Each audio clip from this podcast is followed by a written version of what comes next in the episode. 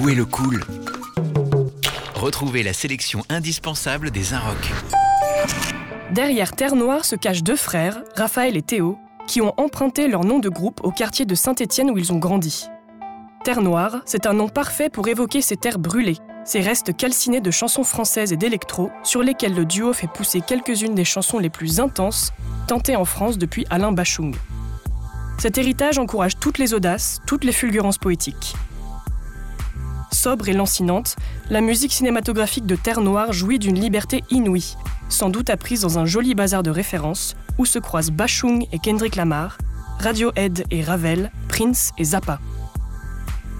Avant la sortie d'un EP à l'automne, il n'existe pour l'instant qu'une poignée de chansons pour pénétrer l'univers puissant de Terre Noire, dont les dévastateurs Allons là-bas et Je bois tout seul. Des chansons dont on pourra mesurer l'impact sur scène, notamment lors du Festival des Inrocks ou de Rock en scène cet été.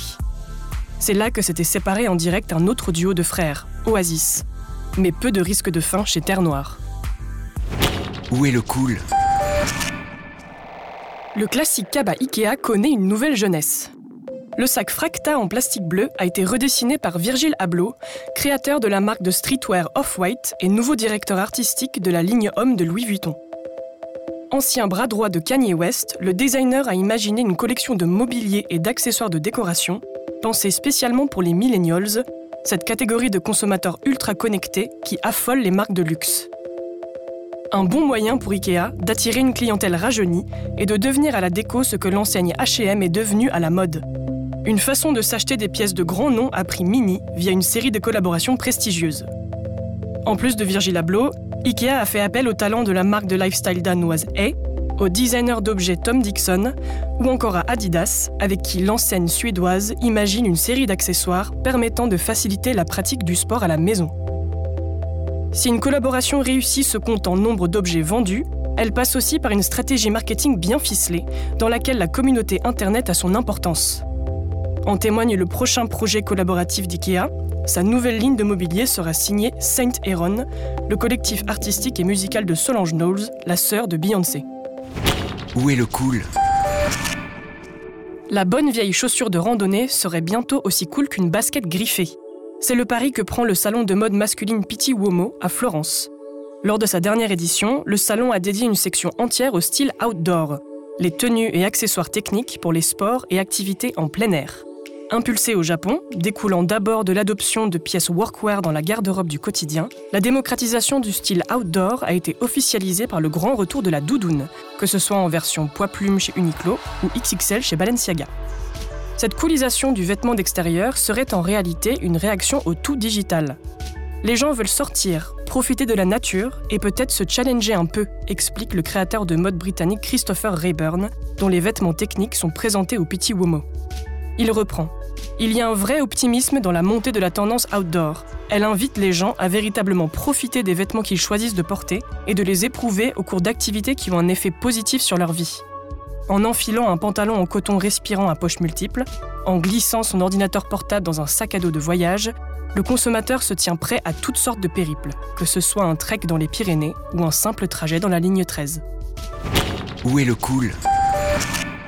Avec ce deuxième volet intitulé La guerre des cartels, cette fois mise en scène par Stefano Solima, qui est le réalisateur de la série Gomorrah, Sicario s'offre une extension inattendue vers la franchise cinématographique. Matt Graver, joué par Josh Brolin, poignard secret de la CIA, s'allie de nouveau au mystérieux Alejandro, interprété par Benicio del Toro, ange de la vengeance aussi taiseux qu'implacable. Le duo projette d'enlever la fille du chef d'un des plus gros cartels afin de déclencher une guerre entre gangs rivaux. Amputé du personnage de Kate Masser, ce nouveau Sicario perd son seul personnage féminin consistant, mais aussi une certaine qualité de regard qui permettait d'approcher la violence de biais avec une distance critique. Pourtant, passé une introduction confuse qui entrelace lutte contre le terrorisme et guerre contre les cartels, le récit se déleste de la pesanteur écrasante du premier volet du film, réalisé par Denis Villeneuve, pour se déployer en un film de genre acéré. Dans ce nouveau western où l'horizon s'est renversé à l'horizontale, les trajectoires des personnages s'éprouvent par leur cheminement géographique. Cet incessant ballet révèle un brouillage généralisé des frontières physiques et morales. Le trafic de stupéfiants glisse vers la traite d'êtres humains, et la politique étrangère américaine vers le règlement de comptes criminels. Où est le cool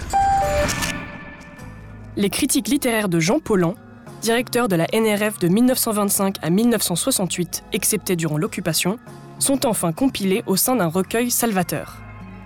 La plupart des textes rassemblés sont des critiques parues dans la NRF, mais pas seulement, et toutes ne sont pas là.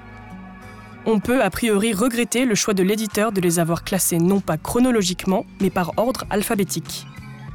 Le recueil se consulte comme une sorte de dictionnaire d'auteurs. Un parcours chronologique aurait permis d'analyser la progressive importance de certains écrivains au sein du paysage littéraire hexagonal. Cela dit, le classement choisi rend hommage à l'éclectisme de Paulan, qui semble s'intéresser à tout.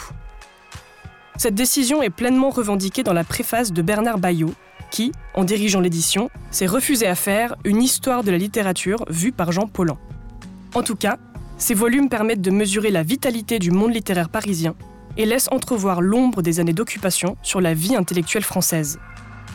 Peu à peu s'élabore le portrait d'un homme indépendant, complexe, Fondateur de la revue Résistance, il tente, au suicide du collaborationniste Drieux-La Rochelle, qu'il avait remplacé à la direction de la NRF durant la guerre, de voir par ses yeux. Au fil des pages, au-delà des hommages, des coups de cœur et des énervements, on a l'impression d'assister à une masterclass. Paulan témoigne de la littérature en train de se faire et semble être à la tête d'une pépinière d'auteurs qu'il couve et observe. Plus de cool sur lesinrock.com.